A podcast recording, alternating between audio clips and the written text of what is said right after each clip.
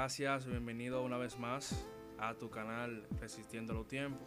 En este segmento vengo presentándole de mi persona, de mi parte, Christopher Capellán, lo que es Resistiendo bajo una palabra. En el día de hoy tenemos un tema que es en el proceso. Es el tema que tenemos el día de hoy. Antes de comenzar, como tenemos de costumbre en los podcasts, hacer una oración para iniciar el tema. Bien, decimos, Padre poderoso de Jesús, te damos gracias, Señor, por el tiempo y el espacio que ha creado para este momento, para llevar tu palabra, Señor, a aquellas personas que necesitan más de ti, más de tu presencia y más de tu palabra, más de tu pan de vida, Señor Jesús. Cubre igual a cada visor, a cada receptor, Padre, que esté escuchando en este momento. Cuida a cada persona, a cada hogar, Padre, que se esté reproduciendo, Señor, tu palabra que tu Espíritu Santo, Señor, sea escudriñando cada uno de sus corazones y que estas palabras, Señor, sean inculcadas en su corazón y llevando lo que es el fruto a cada persona, Padre, que necesite de tu palabra, de tu pan. En el nombre poderoso de Jesús. Amén y amén. Proseguimos lo que es em, definiendo lo que es el proceso. Es un procesamiento o un conjunto de operaciones a que se somete una cosa sobre elaborada para ser elaborada o transformada. Eso es lo que lleva un proceso. Entonces, vamos a, también a la Biblia, lo que es Santiago capítulo 1 del versículo 2 al 4 y leemos. La palabra de Dios se lee en el nombre del Padre, del Hijo, del Espíritu Santo. Amén.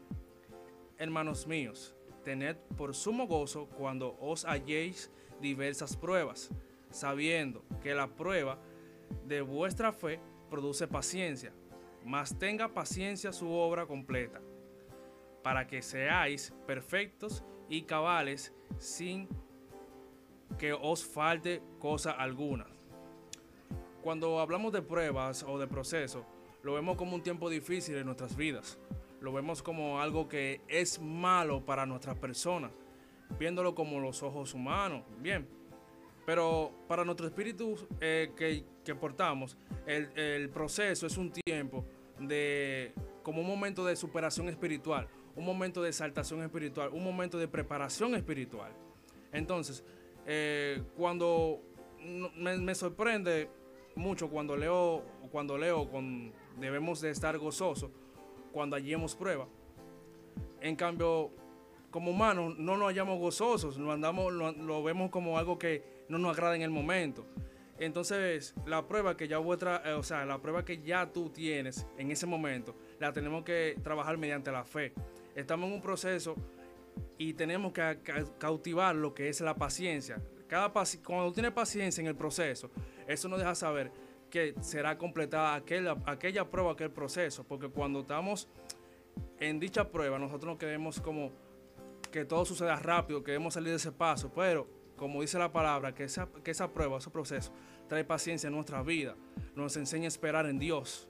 Bien, eh, tiene, tiene que ser muy cuidadoso con tus pensamientos mediante un proceso o mediante la prueba, porque cualquier persona que quiera influenciarte a lo que es hacer algo diferente a lo que Dios te indicó mediante el proceso o prueba, como, o sea, con esa palabra que te entrega, porque también debes entender que cuando Dios te permite un proceso en tu vida, te deja con una palabra para defenderte, para no pierda la fe en que Él te encargó en ese proceso.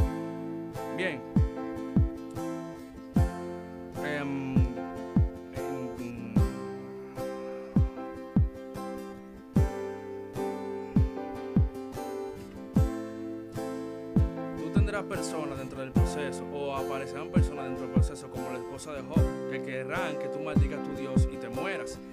que no entienden el proceso que está pasando y la consecuencia que tú estás llevando y la prueba que te estará superando espiritualmente. O sea, tú te estarás superando espiritualmente cuando tú pasas un proceso. Cuando tú pasas un proceso, ya esa eh, elevación espiritual, ese nivel espiritual que tú alcanzas como procesado, no viene siendo, no, no viene siendo igual como tú fuiste hace dos días ya tu vida cambia completamente, ya tienes una perspectiva diferente de cómo ver las cosas después de ese proceso. Es que ya tú fuiste preparado como uno más que ha sido procesado para la voluntad y la gloria de Dios. Espero que me puedan entender. Bueno, habrán personas que te dirán que salga de donde estás, porque también debes entender que si estás procesado o estás siendo procesado en un lugar, no puedes moverte a menos que Dios te diga. Porque cuando venga la bendición, cuando tú pases el proceso, la bendición no te hallará donde Dios te indicó que tiene que estar. Bien, espero que nos sigan, que sigan entendiendo por donde vamos indicando. Debemos entender que todo lo que estarán contigo en el proceso, no, o sea, no, están, no estarán dispuestos a querer ayudarte. En el sentido que te pueden dejar solo. Es que nadie está para cargar con el proceso de otra gente. Tú debes entender que el único que estará contigo es el Espíritu Santo mediante tu proceso. Es el único que te da soporte, la fortaleza de, persistir en aquello que Dios te está probando. ¿Me entiendes? Porque cuando Jesús le oraba a Dios antes de que sea entregado, que, que, que si por tu voluntad pase esta copa de mí, si es tu voluntad él claramente dejaba decir que si es por él, él no quería ir a ser crucificado, pero como es la voluntad de Dios, ¿me entiendes? Tendría que ser así. ¿Qué te dejo decir con esto? Que es la voluntad de Dios que tú pases un proceso para ser modificado espiritualmente. También, cuando Jesús eh, fue a orar, Dios le envió un ángel para que lo fortalezca. También, asimismo, cuando te sientas débil en el proceso, también tienes que orar como lo hizo Jesús para que sea fortalecido por el Espíritu Santo. Porque también dice la palabra que Dios nunca nos dejará solo hasta los fines de los tiempos. Es decir, que mediante tengas proceso, Dios nunca se separará de ti. Amén. Gloria a Dios.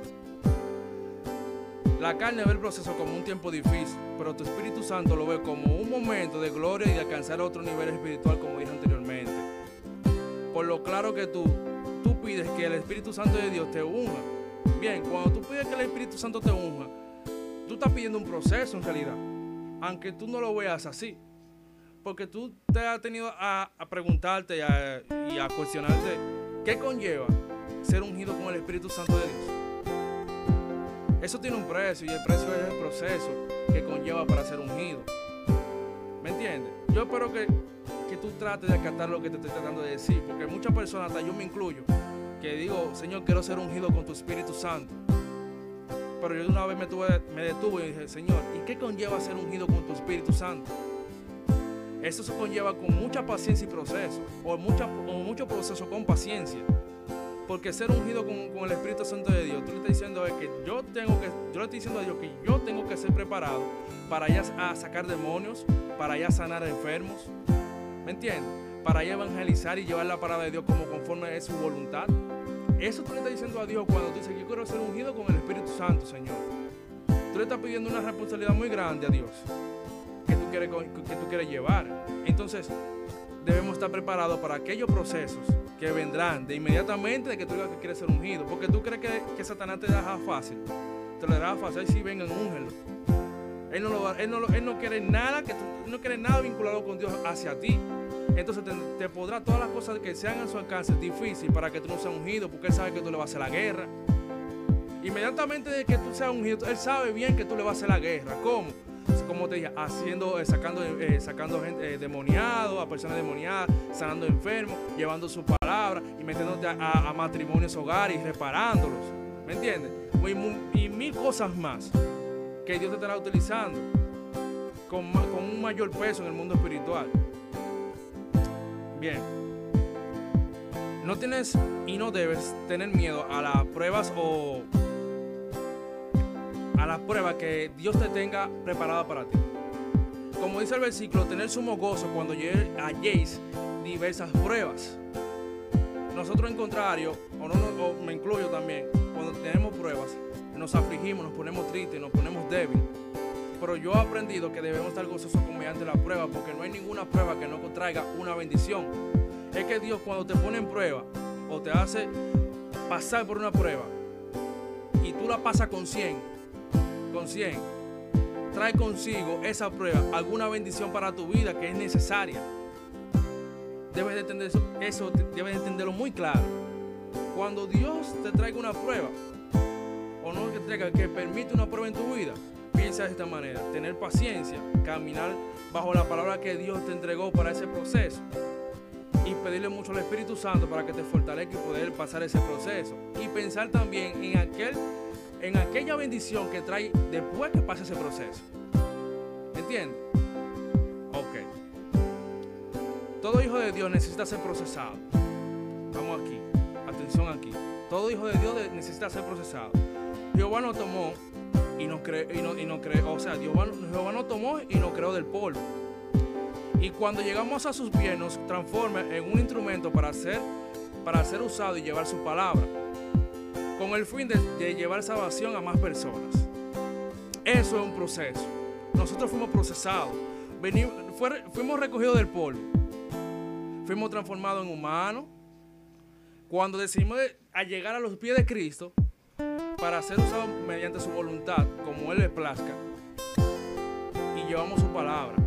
Eso es un proceso. Fuimos procesados, aunque inconscientemente no lo sabíamos. Pero cuando tú lo analizas, tú dices, fui procesado sin darme cuenta. Y fue para bien, en realidad. Como tú termines tu proceso, así se ha determinado.